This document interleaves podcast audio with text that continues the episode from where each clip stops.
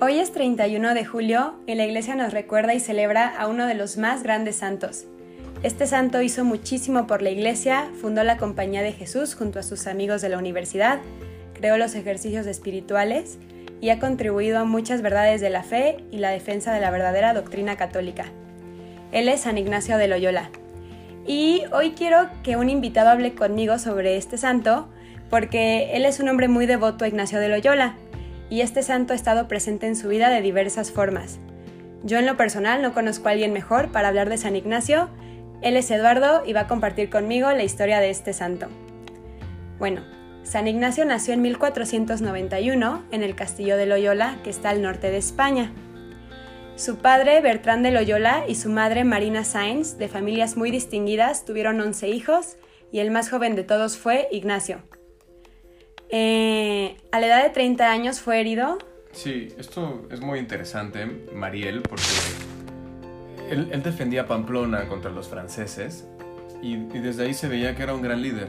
Él era un, soldado español que quería, su sueño mayor era pues, servir al rey, casarse con una doncella de alta sociedad y, pertenecer a la corte. Ese era como su sueño, era el más pequeño de todos, así es que le costaba Tenía que ganárselo con sudor, con lágrimas, y en Pamplona recibió una herida, una bala de cañón que destrozó su pierna, ¿no? Entonces, quería decir que aquí es muy líder porque convenció a poquísimos españoles de defender una ciudad que ya estaba perdida contra miles, miles y miles de franceses. Obviamente perdieron la ciudad y en la batalla perdió la pierna. Y esta herida de bala fue el inicio de su conversión. Y bueno, estuvo en convalecencia y mientras estaba en convalecencia pidió que le llevaran novelas de caballería, que era lo que a él le gustaba, era pues su pasión. Pero su hermana le dijo que no tenía más que la Biblia y la historia del santo de cada día. Em, y bueno, pasó algo muy interesante aquí. De hecho, este es como el, culmen de, o el inicio de su conversión. Sí, mira, San Ignacio de Loyola era un hombre que, que cuando recibió el cañonazo se sintió arruinado, ¿no? Ya no iba a ser un hombre de corte, tenía 30 años, era joven, pero le había quedado cojo después de la primera operación que le hicieron para, para recuperar la rodilla. Entonces cuenta la historia que se sometió a una segunda operación. Imagínate en la época una segunda operación solo estética. Era un hombre valiente pero muy vanidoso. Y en esta recuperación es cuando solo, leí, solo podía leer, porque en el castillo en el que, bueno, en el palacio en el que se estaba recuperando, solo habían vidas de santos y la Biblia. Y empezó a leer la Biblia, la, Biblia, la historia de santos, y él empezó a sentir en su corazón algo muy bonito, empezó a sentir algo diferente, una emoción, quería invitar a los santos, quería invitar a San Francisco de Asís, quería invitar a San, San Agustín, quería invitar a todos esos santos de la iglesia, que ya para la época eran muchísimos santos, y se daba cuenta que este gozo que sentía de estas ganas de seguir a los santos era mucho más fuerte, mucho más grande, mucho más sublime que el mismo gozo que sentía por servir al rey. Y aquí fue donde empezó a hacerse la pregunta de si tenía que seguir con su vida anterior o empezar a hacer algo nuevo. Aquí inició su conversión. Y bueno, eh, mientras leía historias, dicen que San Ignacio pensaba, ¿por qué no tratar de imitarlos? Si ellos pudieron llegar a ese grado de espiritualidad, ¿por qué no lo voy a lograr yo? Estos hombres estaban hechos del mismo barro que yo, ¿por qué no esforzarme por llegar al grado que ellos alcanzaron? Y estas preguntas son muy fuertes y hablan mucho de la personalidad pues, o el carácter tan fuerte que tenía eh, Ignacio. Hay, hay algo que es muy ignaciano, que es el magis ignaciano. El magis ignaciano es dar siempre lo mejor para Dios. Y esto, esto habla mucho de la personalidad de Ignacio. Era un hombre que siempre, siempre, siempre quería dar lo mejor de sí, ¿no? Lo dio en Pamplona en la batalla, por eso recibió su cañonazo. Hacía todo lo posible por agradar al, al rey y ahora quería agradar a Dios. Entonces tenía que ir un poco más allá, dar lo mejor de sí mismo y por eso él creó el Magis, que es el Magis Ignaciano, es dar todo lo mejor y solo lo mejor que tengo para Dios. Y después, o sea, de aquí vino su promesa de ya no servir a gobernantes de la tierra, sino al Rey del cielo, al Rey de Reyes. Y después de esto, cuando curó, hizo una peregrinación y cambió sus lujosos vestidos por los de un pordiosero, se consagró a la Santísima Virgen María e hizo una confesión general de toda su vida. Aquí cuenta la historia, ¿no? Me, bueno, me, me la contaron así, que los españoles son muy marianos, entonces él fue con la Virgen a decirle que a partir de ahí iba a, entregar su espada, iba a cambiar su vida y le cambió las vestidos a un pordiosero Y después, él con sus vestidos de lujo, ¿no? El pordiosero, pues fue encontrado por la gente que cuidaba la seguridad de ahí. Y ellos pensaron que le habían robado a Ignacio, lo golpearon y regresaron con Ignacio y le dijeron que, bueno, que ahí estaban, ahí estaban sus ropas, ¿no? Vio el pordiosero semidesnudo, golpeado. Y Ignacio se sintió muy mal porque una obra buena resultó ser mala para, para el pordiosero, recibió una golpiza. De, de, a partir de ahí, Ignacio se pensaba dos veces la limosna o el bien que le iba a hacer a los demás, porque descubrió que no siempre lo que en una primera instancia lo que nos parece un bien, en realidad es un bien para esa persona. Él decía que, que la moneda en, en, tus manos sude para, antes de dar una limosna. Sude, ¿por qué? Porque estás pensando si es el mejor camino o si de dar esa moneda en realidad le estás haciendo un mal a esa persona. Entonces es un aprendizaje muy agradable. Y bueno, de ahí pasó algo muy interesante que también es algo de lo más importante de la historia de Ignacio, y es que se fue a una cueva, ¿no? A Manresa se llama, a orar y hacer penitencia y meditación cerca de un año.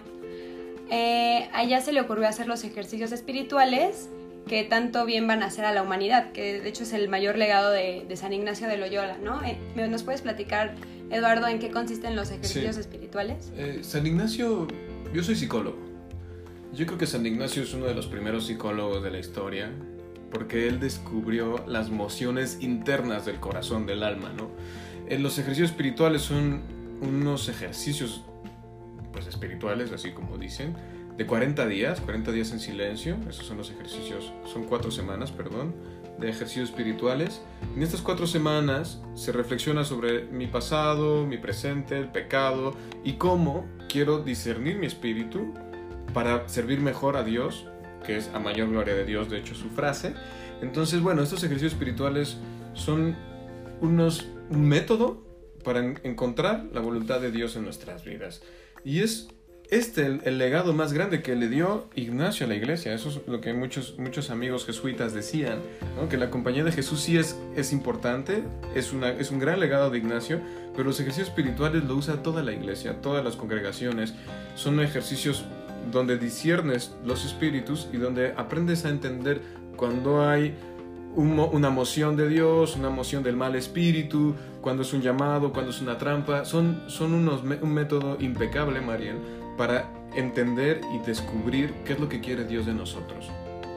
Muy bien, y a mí se me hace muy padre y muy interesante como en, en varios eh, libros de santos donde cuenta la historia de San Ignacio, dice que después de unos días de sentir mucho gozo y consuelo en la oración, empezó a sentir aburrimiento y cansancio por todo lo que fuera espiritual.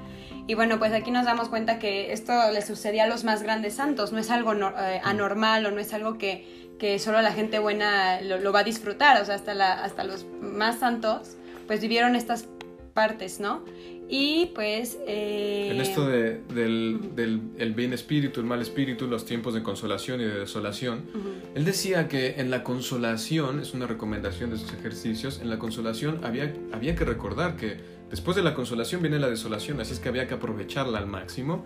Y en la desolación, justo para salir de la desolación, había que luchar para salir lo más pronto posible ¿Y eso qué significa? Que en la desolación hay muchas cosas que no queremos hacer. No queremos hacer ejercicio, no queremos rezar, no queremos ayudar a los demás, no queremos salir de casa, queremos encerrarnos porque estamos en desolación. Ignacio decía que teníamos que hacer justo eso que no queríamos hacer para salir de la desolación. Ante la desolación, salir lo más rápido posible para llegar a la consolación. Algo que, que, para mí también es muy bonito es que San Ignacio hablaba del don de lágrimas, ¿no? Él, él a veces lloraba y, para él era un regalo de Dios, el don de lágrimas. A veces, muchas veces en la vida vamos con nuestros propios sufrimientos, con nuestros propios problemas. Y hay días en los que en una oración en el Santísimo, en un trabajo, yo como terapeuta lo veo a veces con mis pacientes que salen lágrimas, pero son lágrimas diferentes, lágrimas que limpian, lágrimas que sanan.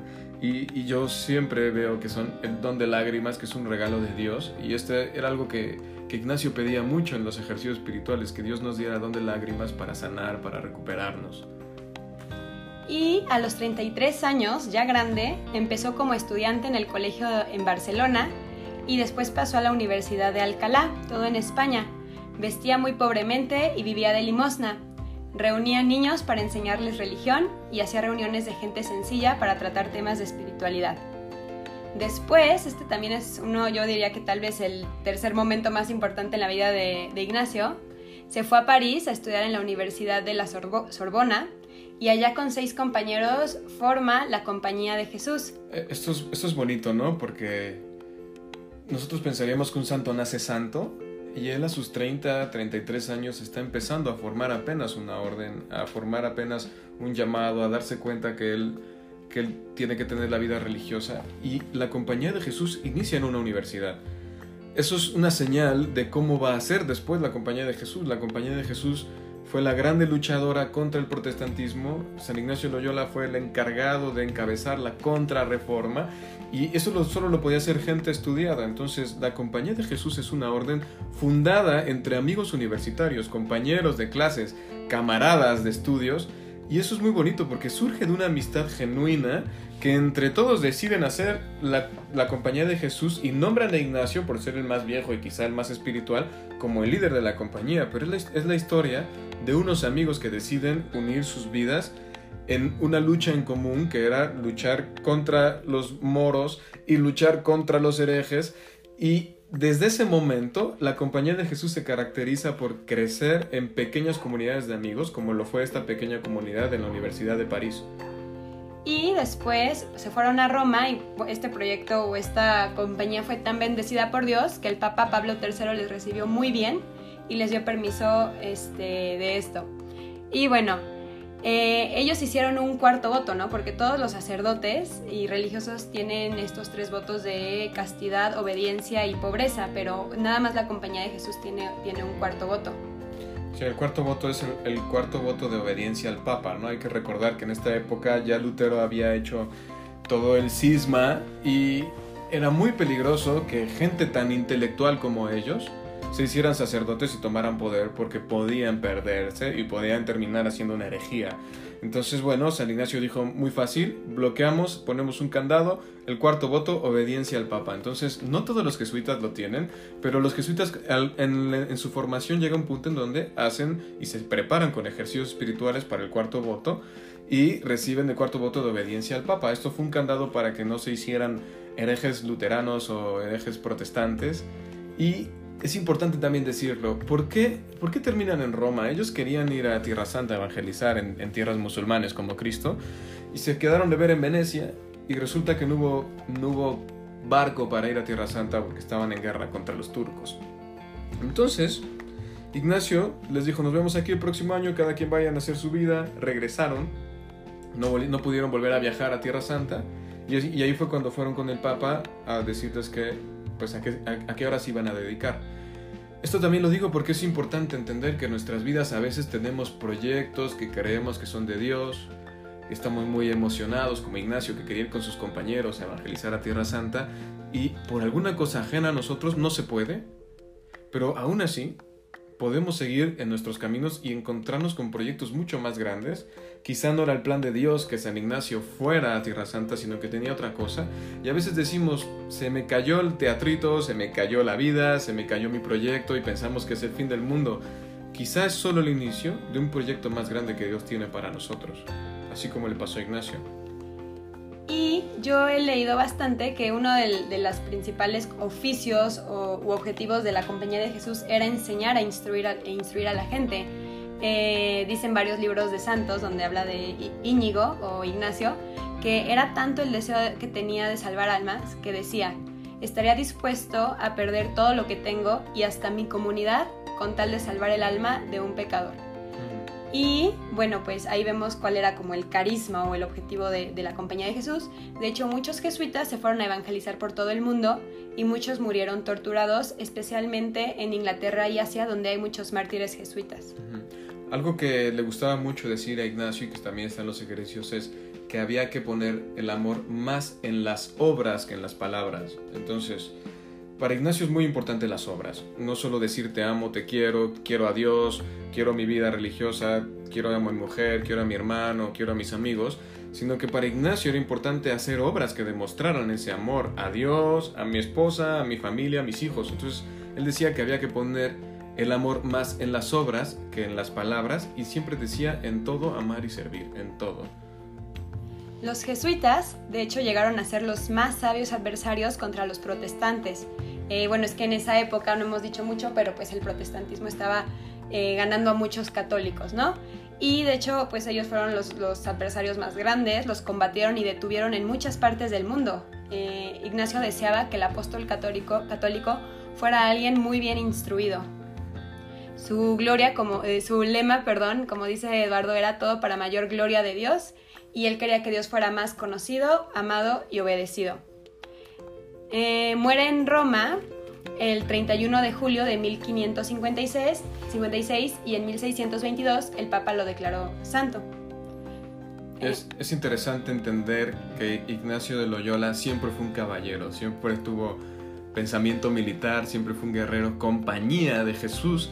Es un nombre militar de la época, la compañía era un grupo de soldados que peleaban, entonces es, muy bonito eh, San Ignacio para los hombres, es muy agradable seguirle, es muy agradable entender sus obras, porque él quería servir al rey, al rey eternal, a Dios. Entonces su vida, su entrega, sus, discursos, sus charlas siempre es como servir a, a, Dios siendo un militar. Entonces él decía, hay que ser contemplativos en la acción. Para él era muy importante la acción, contemplativos en la acción. San Ignacio decía que había que servir al rey, pero de una forma muy militar. Y eso es algo que a veces en nuestra época nos falta como varones. Y algo muy sorprendente y admirable es que la comunidad de jesuitas es la más numerosa en la Iglesia Católica. Incluso aunque se hizo mil, 1400 eh, años después de Jesús, o, bueno, pues ya bastante, este, pues es la más numerosa, es donde más, sacerdotes hay. Eh, ahí podemos ver cómo eh, la masculinidad, el intelecto es lo que atrae a la iglesia. Y eh, él les recordaba a todos sufrir las penitencias y sufrimientos de cada día por amor a Dios. Eso a mí me, impactó mucho, como él decía eso, como todo por amor a Dios lo sufrimos y pues justo como Eduardo habla de, pues, de esta caballería, ¿no? Y otra cosa nada más para cerrar ya, Mariel, que es importante y que a mí me gusta mucho en sus ejercicios espirituales, e Ignacio recomienda imaginar que tú tienes una amistad verdadera con Cristo. O sea, que Él come contigo, que Él camina a tu lado, que Él hace la lucha contigo, pelea a tu lado, evangeliza a tu lado, comparte el pan, comparte las amistades, comparte el vino. Él, él era muy cercano a, tener una relación directa con Él, una amistad profunda con Cristo y te invitaba a imaginarlo, a utilizar tu imaginación y, hacer como que Cristo estaba a tu lado. Y esos son ejercicios muy buenos para seguir creciendo en la fe y en esta amistad con Dios. Y bueno, yo con lo que me quedo de San Ignacio es eh, conocer, conocerme a mí, porque creo que en los ejercicios es mucho autoconocimiento. Creo que eso es muy importante en la vida espiritual y cristiana, el conocerte a ti y también el conocer a Dios, el conocer a Cristo, imaginártelo, verlo como alguien cercano. Creo que si no te conoces a ti no puedes ser un verdadero cristiano y si no conoces a Cristo, por supuesto que tampoco, ¿no? Entonces eso es con lo que yo me quedo no sé si tú nos ibas a compartir algo. Bueno, pues yo, yo quisiera invitarlos a vivir una experiencia de ejercicios espirituales como cristianos. Eso es una joya maravillosa. A veces buscamos en otras religiones, en el New Age, en el budismo, cosas espirituales, cosas profundas. Bueno, los ejercicios espirituales son una joya de espiritualidad superior a cualquier otra cosa espiritual que tenga otras religiones. Hay que aprovechar lo nuestro, disfrutar lo nuestro y sobre todo mantenernos en el buen camino porque Ignacio luchó todo el tiempo contra la herejía y contra las desviaciones. La iglesia es el camino. Pues bueno, muchas gracias Eduardo. Le pedimos mucho a San Ignacio que nos ilumine, que nos dé valentía para defender la verdad que es Cristo. Hasta luego, María. gracias.